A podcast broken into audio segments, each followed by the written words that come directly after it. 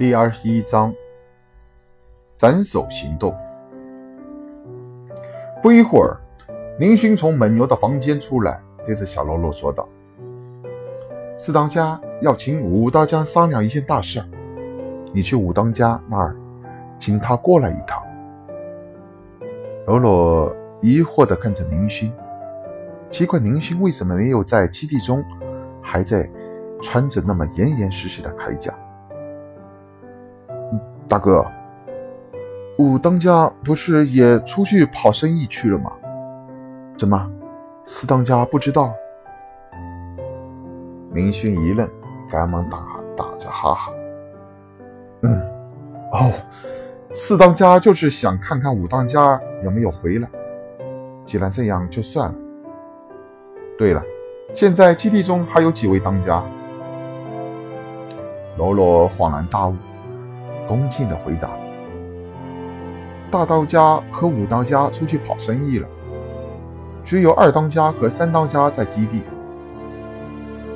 林勋点点头：“那你去把他们请来吧，就说四当家的身体不舒服，有事想请他们来此商谈。办好之后，有你的重赏。”喽啰喜上眉梢，不过嘴上却说道。不敢，不敢。说完，便飞快地跑出了大厅。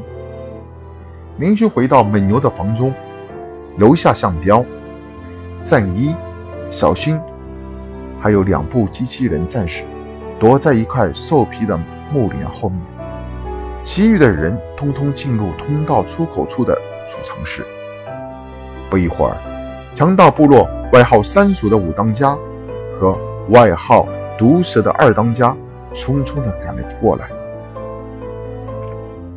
我当家长得贼眉鼠眼，和他的外号一样；二当家则是长得身材瘦小。师弟刚走进门牛房间门口，二当家便鼓着嗓子喊问：“林勋从里面出来。”为了不引起怀疑，林勋已经脱下了铠甲，露出了健朗的脸。林勋点头哈腰地对着两个强暴部落的当家：“二当家，五当家，四当家身体不舒服，在里面休息。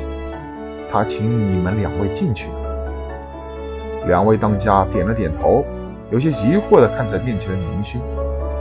林勋赶忙解释道：“呃，小的是刚刚进来的，承蒙四当家栽培，提拔到他老人家身边做事。”两位大家再次点了点头，对着林勋笑笑，转身便进入了门牛的房间。三叔则是一脸奸笑的看着林勋，弄得林勋一愣一愣。这个老五不会是取向有问题吧？事实上，还真让林勋猜对了。只是林勋过一会儿才知道，三叔故意从林勋的身边。蹭了林迅一下，跟着毒蛇进入了房间。毒蛇和三鼠进入了房间，看到蒙牛正躺在床上休息，背对着两个人。三鼠笑着走过去，呵，四哥，你不会最近劳累过度，导致身体有些虚弱吧？毒蛇也跟着笑了起来。是啊。老四，你不是去看看那几个孤儿有什么武器杀死了我们一个小分队的兄弟吗？我倒想看看那个孤儿长得什么样，竟然能够一人打败了几十个全副武装的兄弟。三鼠拍拍蒙牛的后背，四哥，四哥，别睡了，你不是说要找我们？找我和二哥有事商量吗？毒蛇忽然感觉到不对劲，赶忙跑上了翻开蒙牛的身体。啊！两人大惊。老四，你……你们的四哥已经在你们之前离开了这个痛苦的世界了。林星微笑着从门口进来，项彪也带着机器人战士从木帘后面走了出来。两人转过身来，看到刚才还是恭恭敬敬对着自己两人的小喽啰，已经完全变了一个样，又疑又惊。你不是部落的人，你是谁？林勋笑笑，坐在了椅子上。我就是你们刚才还要见的那个孤儿，毒蛇一人。看看周围全副武装的项彪战衣，再看看两部外形恐怖的机器人战士，恍然大悟的点点头。我明白了，老四失败了。有如此先进的武器，的确不是我们可以招惹。虽然我不清楚你为什么会突然拥有如此强大的科技武器，但是我明白，输在你的手里不冤。三叔则是冲着明星笑笑，没想到这么俊俏的小伙子，却要置我于死地。来，我三叔还想好好的照顾一下你的，嘿嘿。明星总算是肯定了自己的猜测，这个三叔就是个同志啊。那好，你们现在就可以放心的去和蒙牛见面了。明星实在受不了三叔的眼神，对着向彪使了个眼色。正在这时，毒蛇掏出一把激光枪就要射击，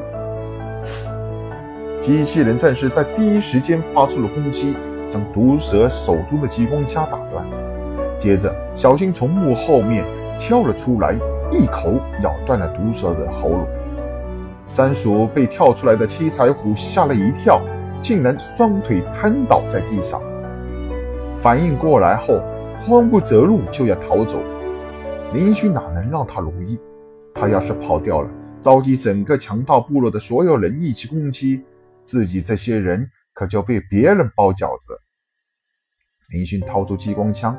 对着三叔的胸膛就是一枪，可怜的三叔被这垃圾星上面最强大的激光武器一击穿透了心脏，鲜血流淌一地。收起毒蛇身上的激光枪，林勋将所有人召集了房间，让几只变异野兔吃掉了毒蛇和三鼠的尸体，只有这样才能完全做到毁尸灭迹。斩首行动的成功，使得现在整个强盗部落群龙无首。在强盗部落的首领和三当家没有回来之前，是趁机剿灭强盗部落的好机会。